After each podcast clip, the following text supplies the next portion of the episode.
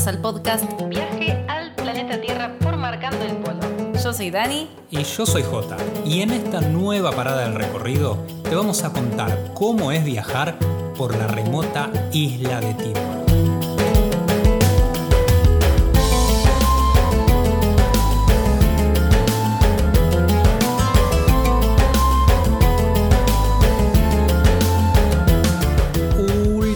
Día en Timor Oriental. Acá estamos transmitiendo desde Dili, capital de uno de los países más nuevos del mundo. Lugares remotos sí los hay. Timor Oriental, aquí estamos, un país poco conocido, del que mucho no se sabe. Mucho más se va a saber a partir del episodio anterior del podcast de Existe un país llamado Timor Oriental. Me imagino que ya lo habrán escuchado y si no, corran a escuchar ese y después vuelven a escuchar cómo es viajar por Timor porque es importante que tengan esa introducción, esa base que les dimos para entender por qué viajar por Timor es así y para entender por qué una seguidora nos dijo por favor, chicos, váyanse ya de ahí. Qué exagerada, les tiró un poco, me parece, ¿eh? Bueno, te- se, se no hay guerras, ¿eh? No, no, por eso nosotros decíamos, váyanse ya de ahí, no está en guerra la isla de Timor, ¿no? Ahora, por suerte, ya hace bastante tiempo que la situación se calmó después de lo que fue la ocupación indonesia, la independencia del año 2002 y todo lo que eso trajo. Timor Oriental está tranquilo. Obviamente, no es el lugar que todos elegirían para viajar. De esto es principalmente lo que vamos a hablar en este episodio. Pero de ahí a decir váyanse ya de ahí, bueno, si no te gusta está bien, no, digo que tengas que venir a viajar por Timor Oriental, pero no pasa nada, está todo bien acá. Es incómodo y yo creo que las imágenes engañan, porque cuando yo contaba que íbamos a ir a Timor Oriental me decían, qué hermoso parece. Claro, busquen en Google Timor Oriental, East Timor, y aparecen imágenes increíbles, unas playas fascinantes que las hay, no es que no estén, sí, es de verdad, existe, pero para llegar a esa playa no es tan fácil, o alojarse en esa playa no es tan fácil. Así que vamos Sí, a contar no, sobre eso. no es tan fácil. Una chica también nos decía, ¿para qué van a esos lugares? ¿Para qué viajan por ahí si tiene que es caro, es incómodo, está sucio? ¿Para qué van? ¿Qué, qué- qué sentido tiene ir ahí? Yo creo que es gente que llegó hace poquito a nuestra cuenta y no sabe y no tiene por qué saberlo y está perfecto que nosotros viajamos a todos los lugares. A ver, que, que un lugar sea feo no quiere decir que no nos llame la atención ni que no tenga cosas que enseñarnos. Las enseñanzas que nos deja un país son indirectamente proporcionales a la comodidad que tenga, ¿no? Cuanto uno más incómodo viaja, más cosas pasan porque estás más expuesto. Y son únicas e irrepetibles, por eso es que venimos a estos lugares. Porque si solamente viajáramos por los lugares más cómodos del mundo, entonces bueno, nos quedaríamos en Bali, que está todo lindo, que es hermoso, nos encanta, tiene una cultura que nos apasiona y está perfecto. Hay gente que dice, bueno, sí, si, si Bali está bien, ¿para qué me voy a ir a, entre comillas, embarrar a esos lugares que son tan incómodos? Aparte, ¿nunca quisiste viajar en el tiempo? ¿Nunca quisiste entrar a una máquina del tiempo y aparecer 30 años más atrás? Bueno, eso es viajar a Timor. Claro, pasa que una cosa es decirlo y otra es después hacerlo. Cuando uno empieza, por ahí lo romantiza un poco eso de viajar en el tiempo, pero después cuando ve las incomodidades de viajar en el tiempo ya no lo quiere. Yo creo que a Timor le falta marketing.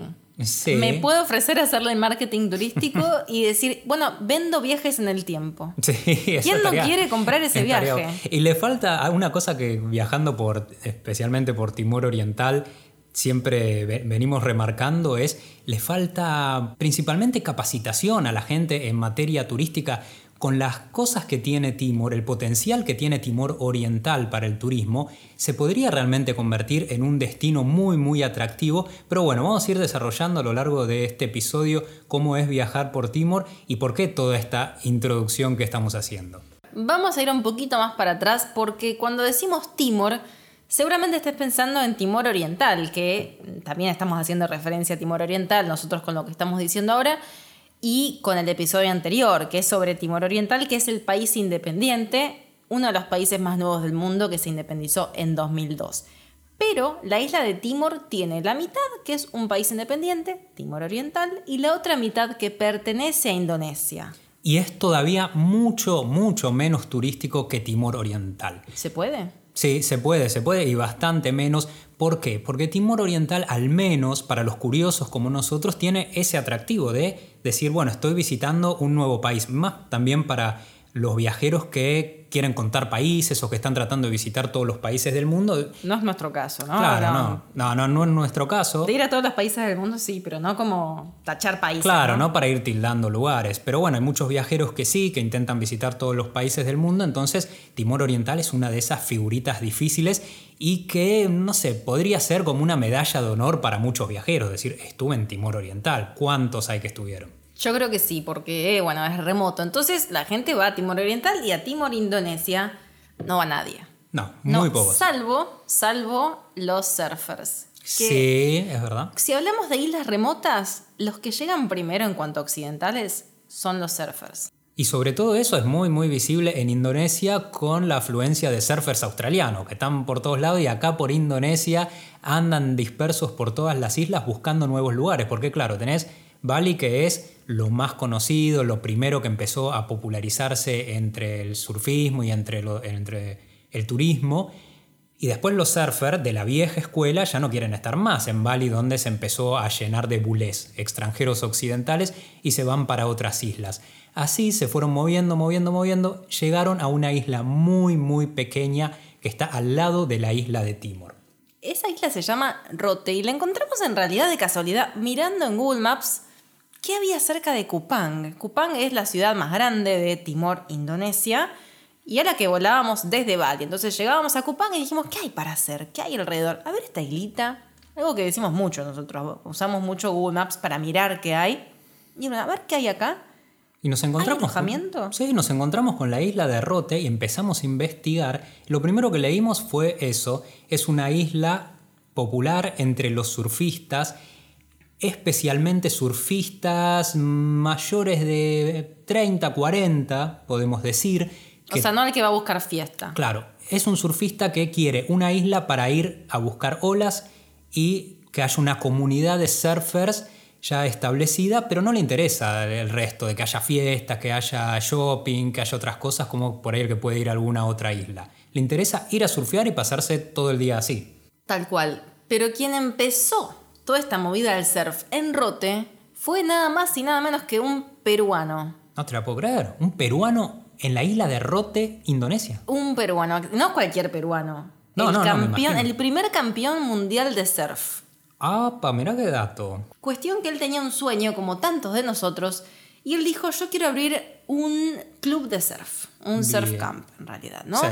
Y no solamente el peruano tenía este sueño, sino que se encuentra con un uruguayo. Esto sigue, ¿eh? se pone mejor. Se encontró con un uruguayo. Se encontró con un uruguayo, le contó la idea, bueno, me quiero hacer un surf camp, quiero abrir un surf camp en algún lado y hay que buscar un lugar. Y el uruguayo le dijo, dale, vamos. Él tenía una idea, el uruguayo. Tenía una idea también.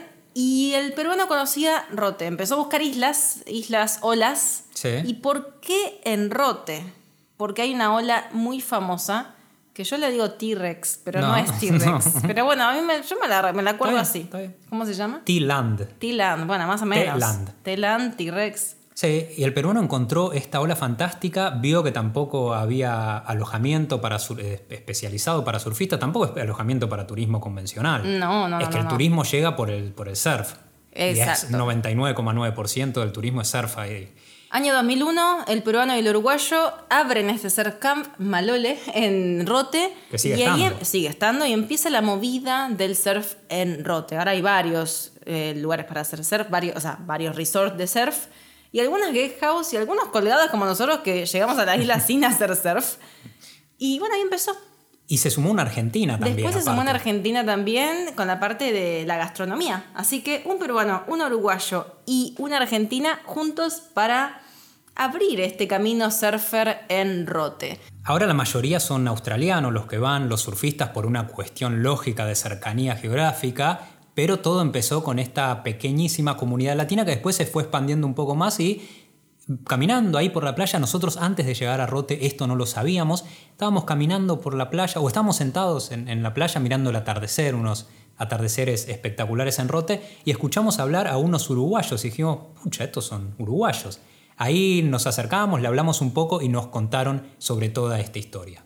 Así que nos sorprendió muchísimo, Rote nos encantó, una isla fascinante, así que si pueden ir, anótenla en su bucket list. Unas playas, no solo el surf, unas playas. No, las playas son increíbles y no hay nadie, porque aparte los que hay son surfers y se van, porque otro dato es que esta T-Rex, T-Land, Sí. la ola, no está sobre la costa, aunque parezca loco, la ola no está en la costa. Entonces tienen que tomarse un barco para llegar a esta ola, así que las playas están vacías, porque los surfers no van a la playa. Así que ahí estuvimos una semana, estuvimos en la isla de Rotes, sorprendidos los que nos cruzábamos y le contábamos que no estábamos por el surf ahí, y estuvimos ahí recorriendo la isla de Rote en moto y haciendo un poco de snorkel, disfrutando de la playa y disfrutando de este ambiente tan tan tranquilo.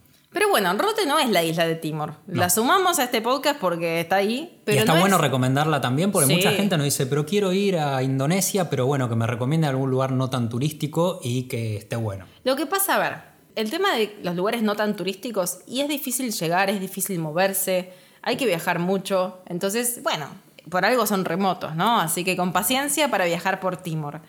Como les decía, nosotros para llegar a Timor volamos desde Bali a Kupang, la megacity, entre comillas, de Timor, Indonesia. Viniendo de Bali parecía un pueblo, pero después viajando por el resto de la isla de Timor nos daríamos cuenta que sí, que esa era la Nueva York de Timor. Es una ciudad grande de todas maneras. Y cuando llegamos, algo que nos llamó muchísimo la atención de esta ciudad fueron los transportes públicos que son los Vemos.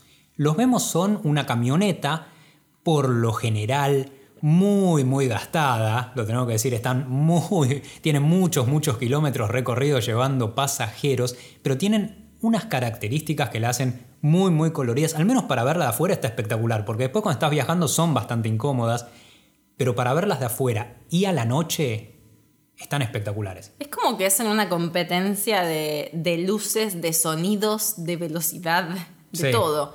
Es una experiencia en sí misma, no son cómodos como decía J, gracias que entras medio doblada así. Si vas con mochila ni hablar, porque con mochila se complica bastante, son muy bajitos y la música a tope. Y los peluches, los peluches. peluche. Yo no, yo no sé cómo ven, porque está No. lleno de peluches por todos lados y también en el parabrisa. O sea, Sí. no sé. Y le ponen calco, un montón de calcos, no, no sé cómo hacen para ver, la verdad, los conductores. Los vemos están en todo Indonesia, pero los de Timor específicamente fueron los más llamativos o los más locos. Pero bien, Kupang. Kupang es una ciudad que creció y se fue desarrollando en paralelo al mar.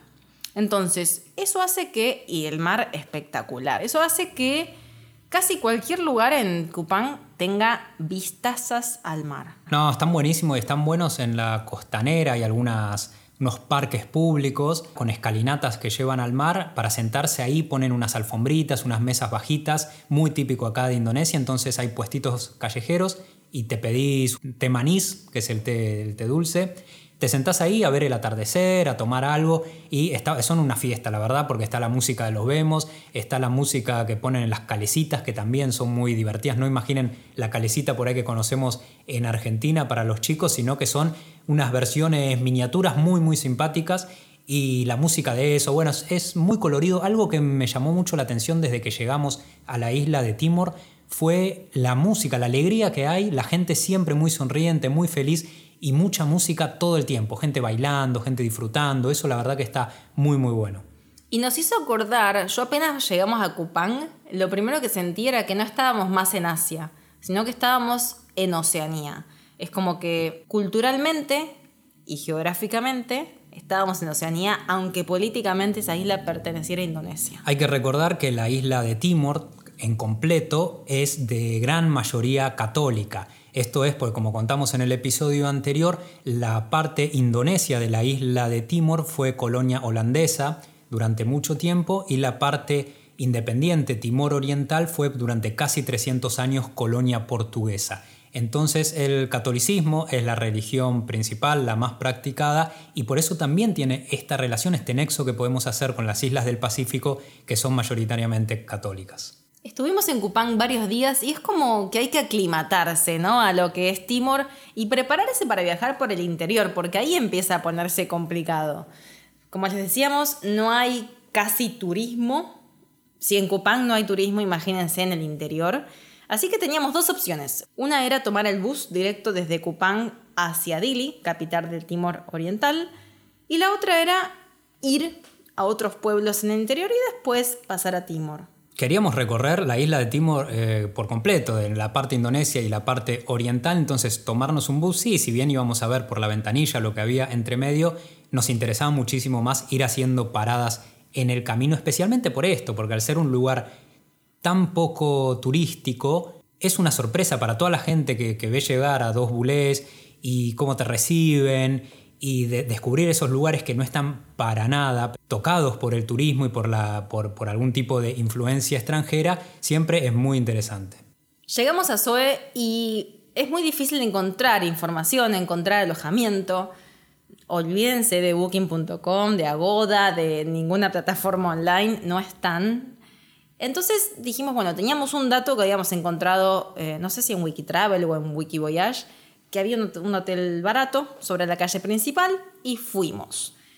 Ahí nos pasó lo que nos ha pasado ya en otros viajes, pero hace mucho no nos pasaba ahora, que es que nos digan que está lleno cuando no lo está, porque es demasiado croto.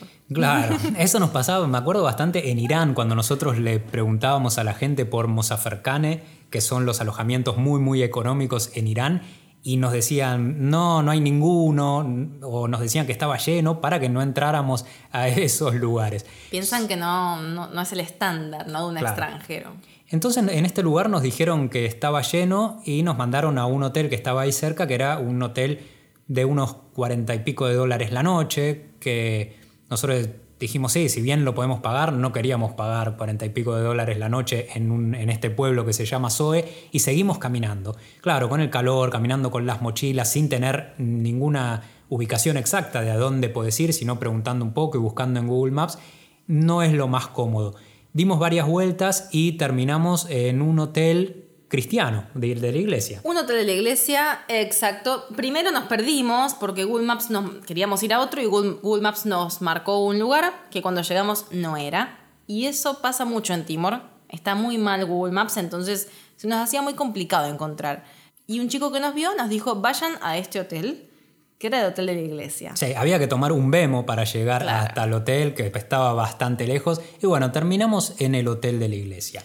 Lo que hace la mayoría de la gente, de los pocos viajeros que hay para recorrer Timor, Indonesia, es como es tan complicado por estas cuestiones, porque no hay tampoco mucho transporte público, salvo entre los pueblos principales. Después, si querés salirte y ver lo que realmente es, quizás por lo que viene, algo de turismo a Timor Occidental, que es la Timor Indonesia, es para ver las aldeas tradicionales, porque tienen una cultura muy particular y muy única que no se ve en otras partes del mundo. Entonces, la única manera quizás de llegar, o la más práctica, vamos a decir, es contratar un conductor y un guía, con un conductor con, una camioneta y un guía que tiene que ser una camioneta 4x4. Por eso ya se inhabilita la posibilidad de decir, bueno, alquilo una moto y me voy al pueblo tradicional y listo, y llego al pueblo tradicional. No, eh, claro, no era nuestra, no, es nuestra forma de viajar y además, primero que era carísimo, salía más de 100 dólares por día. Después que ya corta cualquier tipo de relación que puedas entablar con los locales porque ya está todo como más armado, ¿no?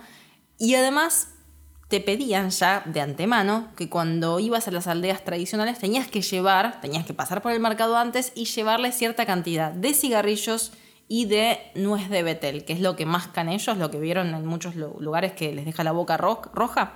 Entonces, una cosa es llevar algo porque uno quiere y otra cosa ya te impongan qué es lo que hay que llevar y menos llevar cigarrillos. Además que mm, viajando de esta manera, si bien vas a llegar a la aldea tradicional, quizás las fotos te salen lindas porque mostrás un lugar que es único, pero se genera una distancia tan tan grande que a nosotros no nos interesa viajar de esa manera, porque llega el turista que se baja de la 4x4 impecable con el guía, con el conductor, viene a dar, las, a dar los regalos, entre comillas regalos, porque si no, no vas a poder visitarla, y es completamente distinto a tener una experiencia auténtica donde de alguna manera u otra, por, quizás por alguien que te cruzaste en el camino, terminaste llegando a esa aldea, porque de otra manera no te hubiesen recibido, y no es posible ir a este tipo de aldeas que reciben algo de turismo si no vas de esta manera con un guía y no haces todo esto que estuvimos contando.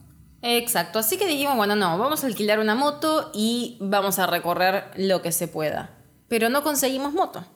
Entonces era, bueno, no conseguimos moto, no sabemos a dónde ir, no hay transporte público. Dijimos, bueno, vamos a buscar un lugar que sea como una excusa para ir a la ruta y vamos a hacer dedo. Porque que pase lo que pase. Estaba resultando un poco frustrante toda la experiencia esta de viajar por Timor, de no poder hacer nada en concreto. Decir, bueno, pero está bien, llegamos a este pueblo, estamos alojados acá en el hotel y que nos vamos a quedar caminando por el pueblo nada más. Y encima era el primer destino en Timor. Dijimos, ¿esto va a ser así en toda la isla? Es como, está complicado. Bueno, no importa. Nos levantamos con la mejor onda, salimos a caminar como 4 kilómetros hasta la ruta y empezamos a hacer dedo.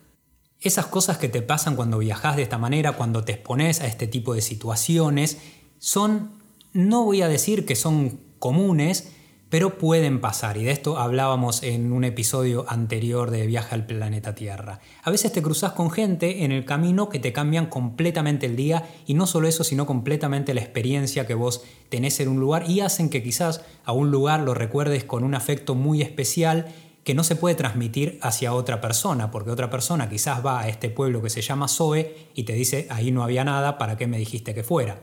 Nosotros tuvimos una experiencia hermosa, la verdad, cuando nos expusimos a esto, a salir a caminar sin rumbo fijo, a hacer dedo en dirección a unas cascadas que habíamos visto en el mapa, que al ver las fotos no parecían para nada atractivas en realidad, pero estaban relativamente cerca del pueblo este de Zoe. Nos frena una familia nos llama la atención porque cuando bajan la ventanilla hablaban inglés, el conductor, el, padre de la familia, hablaba inglés y nos dice, nos pregunta si estábamos yendo para la cascada y que subiéramos que ellos nos podían llevar. Cuando subimos eran varios, no era solamente el, que manejaba, sino que eran varios porque se daba que era domingo. Entonces los domingos en Indonesia, bueno, como en casi todas las partes del mundo, son días familiares, que se sale mucho a pasear y este es un lugar muy muy popular, estas cascadas entre las familias ahí de la zona. Entonces nos subimos y más sorpresa para nosotros, todos los que estaban en el coche, que eran cinco personas. Yo creo que eran como siete. como siete, porque era, un coche grande esos que tienen doble fila de asientos. Y todos hablaban inglés, y lo hablaban, pero muy muy bien. Hablaban un inglés muy fluido, lo cual en un pueblo tan chico, en el interior de una isla remota como es Timor, nos llamaba mucho la atención, porque incluso si ya no es común en, una, en la isla más poblada del país, que es Java, en Indonesia, que esto te pase en un pueblo de Timor que hablen tan bien inglés, nos llamaba la atención. Y ahí es cuando es muy importante salir a la ruta sin ningún plan demasiado fijo, porque así es como las cosas pasan, con flexibilidad y estar abiertos también a, que esas cosas sucedan. Cuestión que llegamos a la cascada y nos dice, bueno, si quieren los espero 10 minutos, bajan a ver la cascada y después seguimos hasta la casa de mis padres, que está a unos 15 minutos de acá, que es donde vamos a pasar el día. Así que vengan con nosotros. Ahí le dijimos, bueno, a ver, no los queremos demorar acá 10 minutos para esperarnos, tampoco queríamos bajar a las corridas. Dijimos, bueno, ya fue, vamos. Vamos con ellos a, la casa. Bueno, dale, sí, perfecto, ellos encantados de llevarnos a la casa.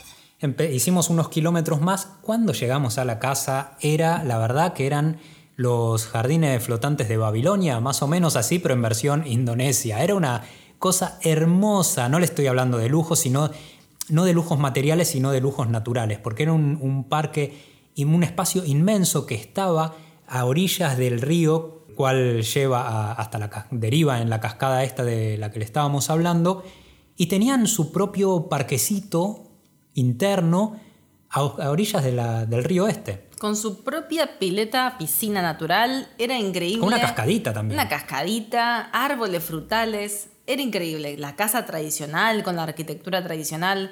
Así que compartimos todo el día con ellos, estuvimos almorzando, comida riquísima, comida indonesia, por supuesto.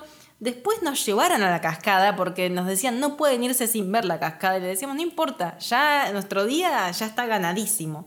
No, no, no, vamos a la cascada, nos llevaron a la cascada, bajaron con nosotros, compartimos el tiempo en la cascada.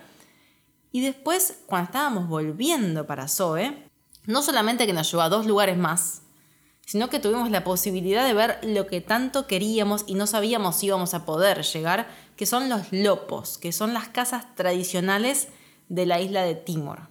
Esto es lo que nosotros queríamos ver, por esto es que queríamos ir también a las aldeas tradicionales, porque en las aldeas estas viven de esta manera. Los lopos son unas casas hechas principalmente de paja que hasta hace no tanto tiempo atrás era la principal vivienda de la gente del interior de Timor. Si quieren visualizarlo, imagínense al tío Cosa de los Locos Adams hecho casa. Sí, podría decirte, mm, todo la casa es 95% techo, que son todas pajas como si fuera el tío Cosa que llega casi hasta el piso, y una estructura dentro de madera pero con muy poquito espacio entre el techo y el piso. Que cuando la ves de afuera, si no sabes que eso es una vivienda, pensás que es paja pilada. Claro. Cuando lo ves de lejos. Exacto. Pensás que es paja pilada. Entonces, ellos frenan la camioneta y nos preguntan si nos interesaría conocer estas casas. Nosotros, imagínense, era lo que más nos interesaba de nuestro viaje por Timor Indonesio.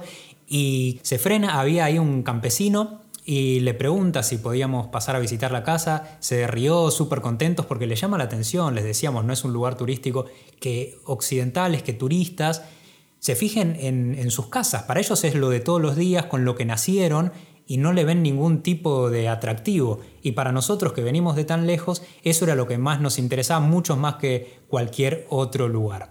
Entonces pudimos pasar a la casa, nos dijeron que ahora la mayoría de la gente no vive tanto en el lopo en sí, sino que lo tiene el lopo a la estructura, pero tiene una casa hecha de, ladrillo, de material al lado, porque no son muy seguras vivir en los lopos, porque adentro cocinaban, adentro del lopo, imagínense, son lugares pequeños, no es que son unas casas muy muy grandes, sino que son pequeñas y cocinaban. Sin ventana. Sin ventana, sin ningún tipo de ventilación, más que una puertita chiquita por la cual se ingresa. Entonces había muchos problemas, la gente contraía muchos problemas respiratorios viviendo dentro del lopo, porque cocinaban ahí adentro, quedaba el humo, se iban a dormir ahí adentro, mucha gente en un mismo lugar, y estos eran los problemas que tenía la gente de Timor. Entonces empezaron a recomendar y ayudar para que la gente pudiera dejar el lopo como vivienda y que lo mantuviera no solamente porque es su historia, es su tradición y su cultura, sino también como un espacio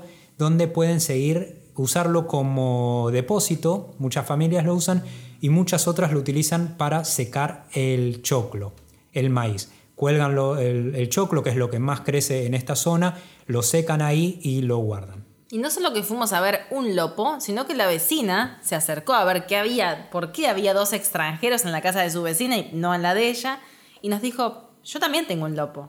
Así que vengan a mi casa que yo les quiero mostrar mi lopo. Así que fuimos a la casa de la vecina, eh, fue increíble, el de ella era aún más tradicional, así que al final, sin pensarlo, ese día que salimos sin rumbo, con, este, con esta excusa de ir a la cascada y medio desanimados de, de que no íbamos a poder ver nada, bueno, terminó pasando de todo.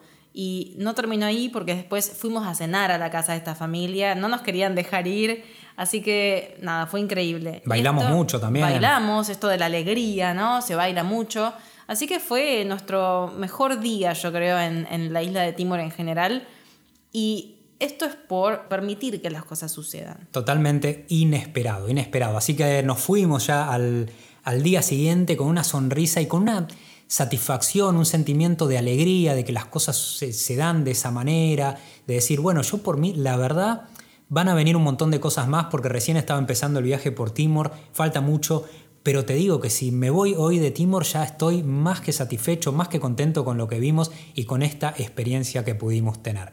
Después de ahí, antes de llegar a la frontera, pasamos por otro pueblo también que se llama Kefamenanu, para hacerlo más simple, todos lo llamamos kefa, los amigos, entre amigos le decimos kefa, a kefa menanu, y que se dio algo que no nos pasaba hacía bastante tiempo, que ya nos había pasado también en Indonesia, pero fue la fama repentina, ¿no? Esperábamos tanto, tanto alboroto. En Kefa, bueno, en Indonesia en general se vuelven locos con los extranjeros, los bulés.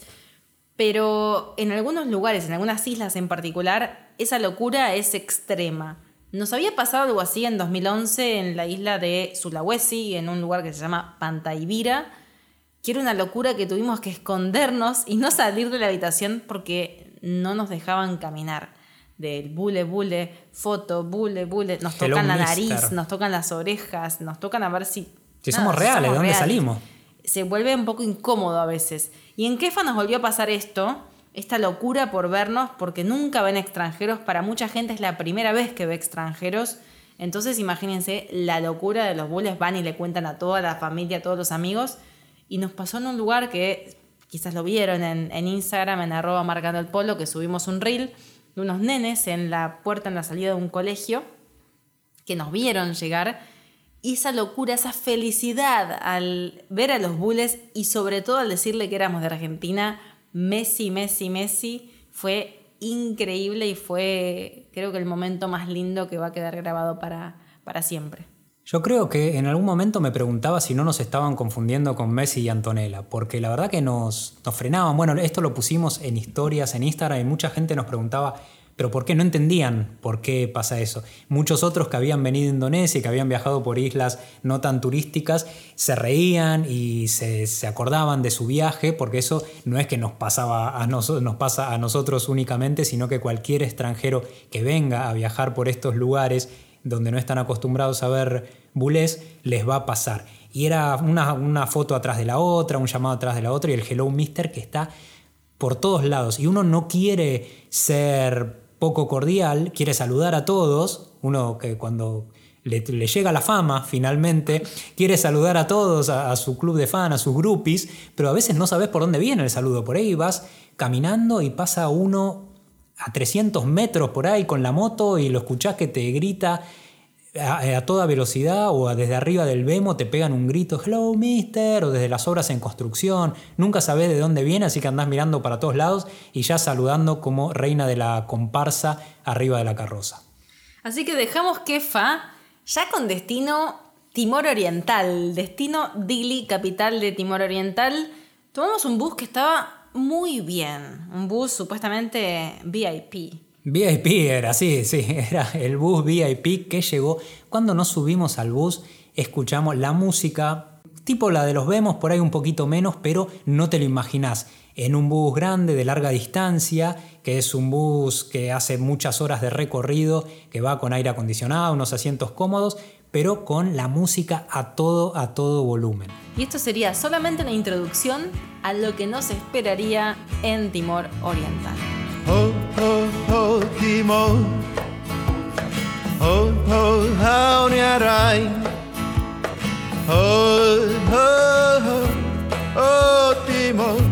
Llegamos a la frontera que divide la isla de Timor entre Indonesia y el país independiente. Y las sorpresas estaban recién empezando. ¿Qué fue lo que nos encontramos en esa frontera? Ya cuando llegamos supimos que el viaje iba a ser algo bien distinto, porque cuando estábamos haciendo la fila para pasar a, migraciones, había que llenar primero un formulario y pasar por otro mostrador, ¿no? Que te controlaban el pasaporte, controlaban los datos y una tarjeta de, de migración. Bueno, hicimos la fila y cuando nos ven llegar, la chica nos dice, vengan de este lado y complétenlo ustedes. Y nosotros, ¿cómo? Sí, lo que están escuchando es como un self-check-in. Claro, la oficial de migraciones sentada en la computadora, había dos computadoras más y no daba abasto. Estaba sola, estaban cortos de personal. Sí. Entonces, bueno, nos vieron ahí un poco más jóvenes que el resto y dijo, bueno. Siéntense, complétenlo ustedes, llénense sus datos. pero acá, bueno, cuestión que con las dos mochilas sin sacármelas me senté y bueno, con mi pasaporte me empecé a, completar mi propia entrada a Timor. Así que, me autoricé mi entrada. Te autorizaste la entrada a Timor, después me hicieron sentar a mí, yo dije, bueno, listo, ahora me se va Dani y ya está. Y después, no, no, sentate vos también, completa tus datos, llena todo, queda bajo tu responsabilidad lo que estés poniendo acá. Increíble, increíble esta informalidad que, bueno, sería solamente eh, un indicio de, de cómo funciona el país. Llegamos a Timor Oriental quizás no en el mejor momento, porque era el primero de una serie de feriados que durarían cuatro días, que después nos enteraríamos no solo que iban a durar cuatro días hábiles, sino que después estaba el fin de semana, obviamente, y después lo iban a extender algún que otro día más, así que tuvieron casi una semana de feriados. Y eso hizo que Dili estuviera bastante fantasmagórica, porque la gente se va, eran días familiares, la gente se iba a sus pueblos. Imagínense que en Dili hay poca gente que nació en Dili, siempre tienen familiares que viven en, otros pueblos. Entonces son días para estar en familia. No fue la mejor bienvenida, podemos decir. No, no, no. La ciudad estaba bastante tétrica, diría. Sí, estaba entre que estaba bastante vacía, los que quedaban por ahí dando vueltas por ahí no eran los personajes más agradables de todo. No, estaba todo cerrado. Estaba todo cerrado y además la ciudad tiene, esto no, no, es porque había poca gente, sino que la ciudad está así, está muy sucia, es muy oscura, hay, hay poca electricidad cuando caminas de noche eh, sacando la avenida de la costanera donde sí hay luz y algunas calles paralelas a la costanera, después está todo muy muy oscuro o la luz muy, muy tenue. Entonces, los primeros días en Dili dijimos, bueno, mirá la, bienvenida que nos está dando Timor Oriental. Así que lleven linterna si van a viajar por Timor Oriental, aún si están solamente en Dili, en la capital. A diferencia de, Timor Occidental o, o Timor Indonesia, en Timor Oriental, el país independiente, sí hay extranjeros. Como decíamos antes, muchos porque es un atractivo en sí mismo que sea un país independiente, pero hay muchos extranjeros viviendo en Dili. ¿Por qué hay tantos? Principalmente porque hay muchas ONG en Timor. Como les contamos en el episodio anterior, es un país que tiene muchas necesidades, es un país de los más pobres del mundo, tiene muy poca infraestructura, entonces también hay bastantes empresas trabajando en esto. Hay empresas metidas en la extracción de petróleo que está en fases iniciales, pero se calcula que puede ser un boom dentro de unos años y levantar mucho económicamente al país.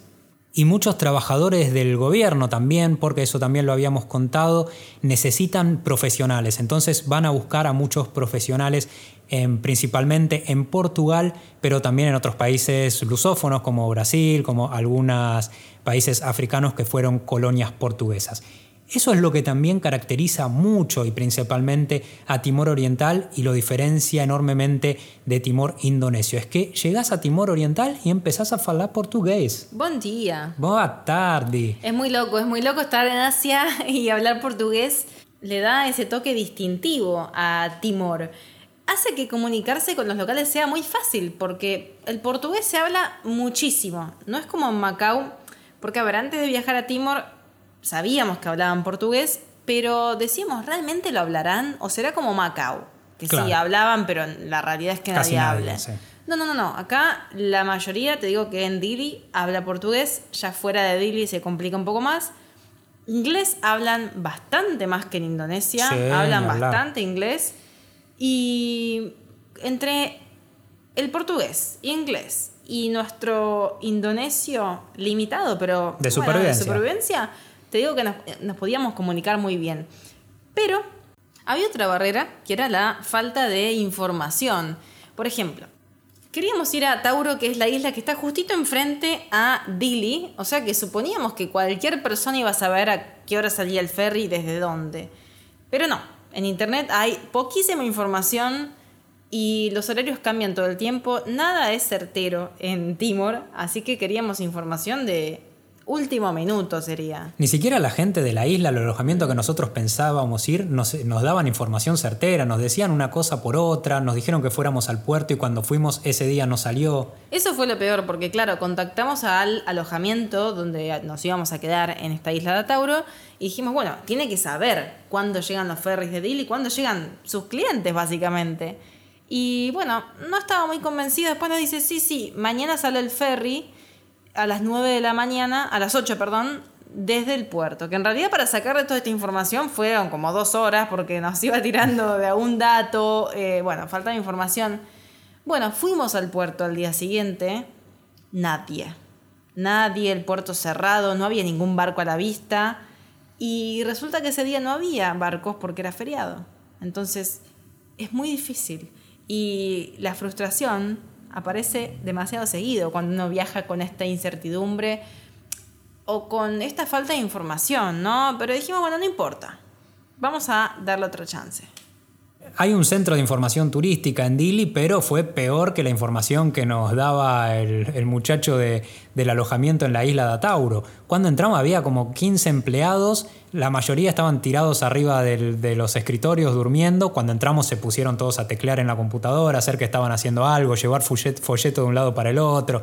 Todos estaban ocupados una vez que entramos pero ninguno sabía nada. Las cosas que le preguntábamos no las sabían. La información del barco, de los barcos que van a la isla Tauro, ninguno tenía idea. Incluso nosotros, con lo que, poco que habíamos averiguado, información que nos había pasado un chico de Couchsurfing, sabíamos más que los empleados de la información turística, porque ellos llamaron a, a la empresa de barcos y nos decían, ah, sí, tienen razón ustedes, y estaba mal lo que nos estaban diciendo. Así que bueno, esto solamente es, pinta un poco como es la, dificultad que puede conllevar viajar con tan poca información. Yo creo que es clave para viajar por Timor Este, Timor Leste, es ir sin muchos planes sabiendo que quizás lo que quieres hacer no vas a poder hacerlo y dejar que las cosas fluyan y hacer lo que se pueda. Es la única forma de no, no te digo no frustrarse, pero minimizar la frustración. Con paciencia. Con paciencia. Con paciencia, que hay que tener en el transporte paciencia. En el transporte, paciencia por mil, porque a ver,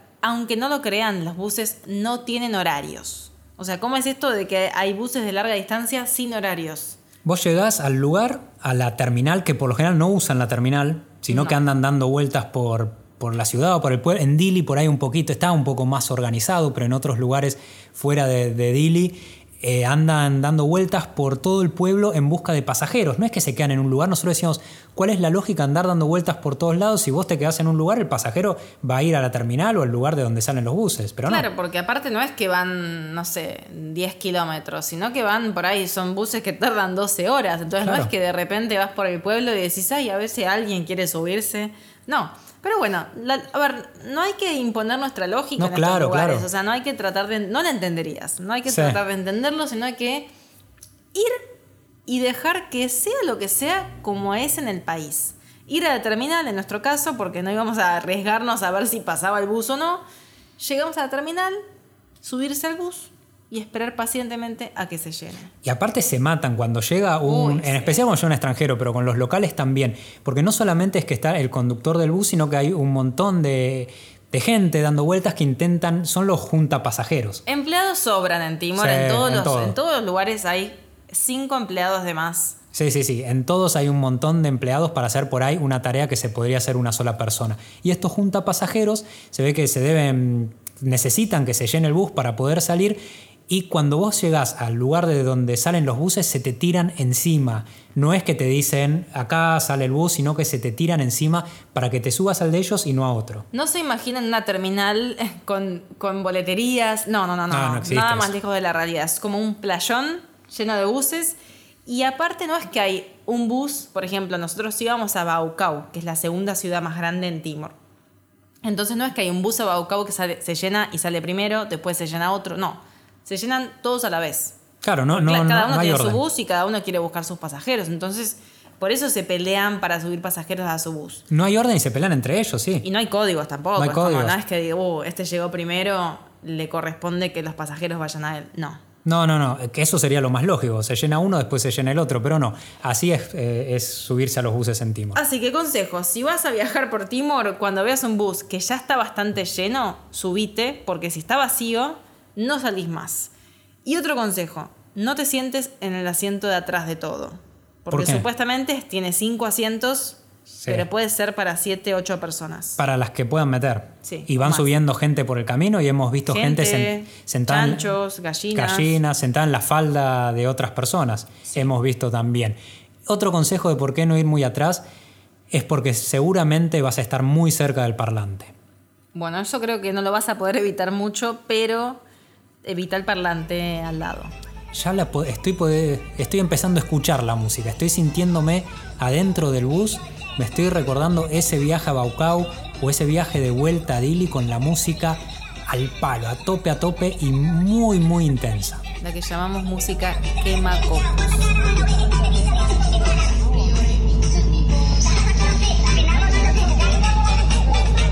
Sí, sí, así eh, puede ser el ambiente durante muchas, muchas horas arriba del bus que se va bamboleando de un lado para el otro, muy apretado y con esta música. Y cuando no es esta música, hay mucha música latina también. Sí, mucho Enrique Iglesias, mucho Camilo, mucho reggaetón. Sí, sí, sí, le meten las canciones que nosotros podemos escuchar por ahí en una fiesta en cualquier país latino, también van al palo en los buses de Timor Oriental. Aparte las rutas están, por lo general, la mayoría de las rutas están en muy mal estado, casi ninguna está pavimentada. esta que nosotros fuimos, que une la ciudad de Dili, la capital, con Baucau, que es la segunda ciudad más grande, sí está pavimentada, pero hace muy, muy poquito tiempo. El transporte, en comparación al resto de las cosas de Timor, es relativamente barato. El trayecto desde Dili hasta Baucau, que fueron 4 horas, salió 5 dólares. ¿Y por qué en dólares? En Timor usan el dólar, no tienen una moneda oficial, o sea, la moneda oficial es el dólar estadounidense. Sí tienen monedas. Tienen centavos y que se llaman centavos. Tiene monedas, así que si sos de coleccionar billetes de distintos países, no se va a poder en Timor, pero sí puedes llevarte alguna moneda. Esta era una de las cosas que nos decían algunas personas de si encima es caro y es incómodo, ¿por qué se quedan ahí? Bueno, todo lo que explicamos al principio. Es un país caro, el alojamiento, lo más barato que pagamos, que está muy bien, en la capital fueron 20 dólares la noche, pero después es 30 era lo más barato, 30, 35 dólares por noche para dos personas. Claro, y la comida te salvan que hay muchos warung como hay en Indonesia, que son los puestitos, los restaurantes simples de comida donde tienen varios platos ya listos y uno le señala lo que quiere y te lo sirven con arroz y ahí por ahí no gastas tanto, por ahí con 3 dólares comes, 2, 3 dólares, pero si no, de ahí eso ya salta a los restaurantes que gastás por ahí 7, 8 dólares por persona. Otra cosa que hace que viajar por Timor sea bastante incómodo y que sea viajar en el tiempo es que no existe el Wi-Fi, casi.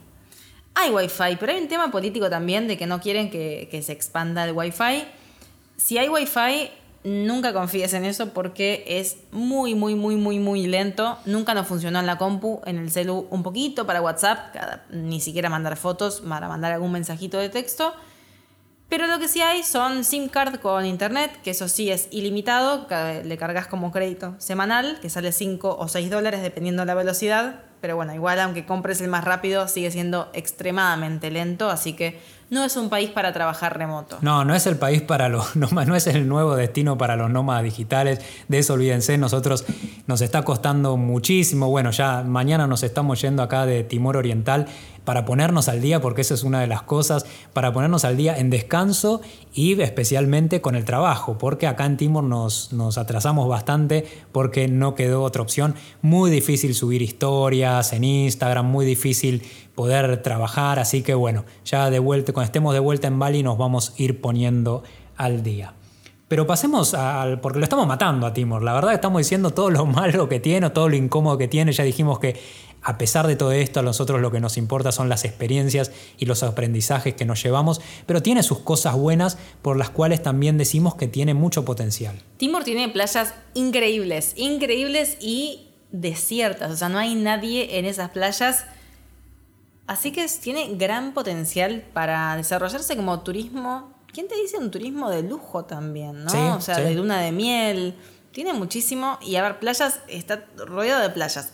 Lo que tiene que frena a mucha gente a meterse es que hay cocodrilos de agua salada.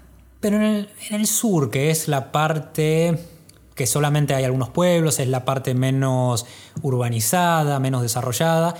Ahí en el sur hay muchos cocodrilos, pero igual hay que estar atento. Sí. Hay que estar atento. Pero bueno, igualmente en Atauro, que llegamos a ir y fue increíble la experiencia, hay varios lugares para hacer buceo, para hacer snorkeling, así que se puede. Dicen los que saben que es uno de los mejores lugares del mundo para hacer snorkel porque es donde más biodiversidad hay, así que les creemos, no tenemos ninguna duda de eso. Y está, está muy bueno para. Pero esto es lo que tiene, que es difícil, por eso viene poco turismo, porque es difícil moverse, porque es un país caro y está muy alejado. Además de las playas espectaculares que tiene, algo que ya habíamos remarcado anteriormente es el hermoso y riquísimo café. El café timorense, ¿cómo lo vamos a extrañar? Nos gustaría llevarnos, no sé, tres kilos de café, pero no sucederá. En los momentos difíciles, eso de que estábamos en Dili por ahí, que fuimos al puerto, que no sale el barco que nos habían dicho, que preguntamos una cosa, que nadie sabía, ir a, la a una cafetería ahí, tomarnos un cafecito y ya está, se nos pasa todo. Exacto. Y bueno, alquilamos una moto y fuimos a una plantación de café, así que esa es otra opción. A falta de transporte público, bueno es el alquiler de moto, que quiero destacar que fue la mejor moto que alquilamos en el sudeste asiático. Está impecable, estaba nueva. Sí, estaba buenísima, así que nos metimos por las montañas del interior, donde están las plantaciones de café, tuvimos una experiencia espectacular. Obviamente sí, como decíamos, los precios no son los mismos que en Indonesia o que en Tailandia, donde por ahí de alquiler de una moto te sale entre 4 y 6 dólares, 7 dólares. Acá salía 20 dólares el alquiler de la Siempre moto. por día, ¿no? Por día, claro. Pero bueno, eso nos permitió poder ir a las plantaciones de café. El viaje a Timor lo veníamos planeando, ideando hace muchísimo tiempo. Era el país que nos faltaba conocer en el sudeste asiático, el que nos llamaba la atención por estar ahí tan solito, tan lejos de todo el resto de, de sus vecinos del sudeste asiático. Y dijimos, bueno, algún día vamos a ir. Nos quedó pendiente en el viaje anterior, el que hicimos, el que cruzamos Asia de punta a punta dedo, de Filipinas hasta Turquía. Y dijimos, no importa, ya volveremos. Después vino la pandemia, pasaron cosas y acá estamos, ¿no? Finalmente cumpliendo este deseo que teníamos desde hace tiempo y súper agradecidos de lo que pudimos recorrer, ¿no? Porque hay un montón de lugares que nos faltaron, ¿sí? Pero siempre hay que enfocarse en lo que sí se puede hacer, porque, como decíamos, viajar por Timor es difícil, es remoto, no hay nada establecido, hay que dejar que la ruta nos lleve hacia donde se puede. Y te pueden pasar cosas como la historia que le contamos de esta familia que nos frenó, nos levantó y tuvimos ese día espectacular porque no tenés itinerarios fijos y porque seguramente se salgan de lo que tenías planificado. Así que fue un honor que nos hayan acompañado por este viaje tan especial por la isla de Timor. Si quieren, la seguimos por Instagram, nos encuentran como arroba marcando el polo.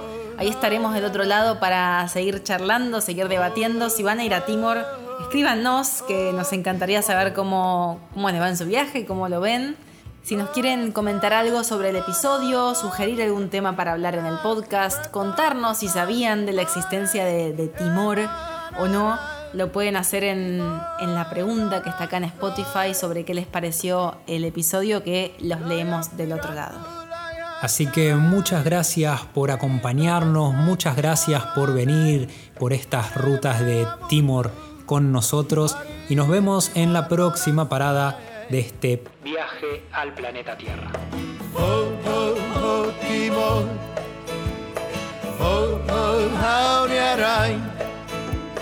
Oh, oh, Oh,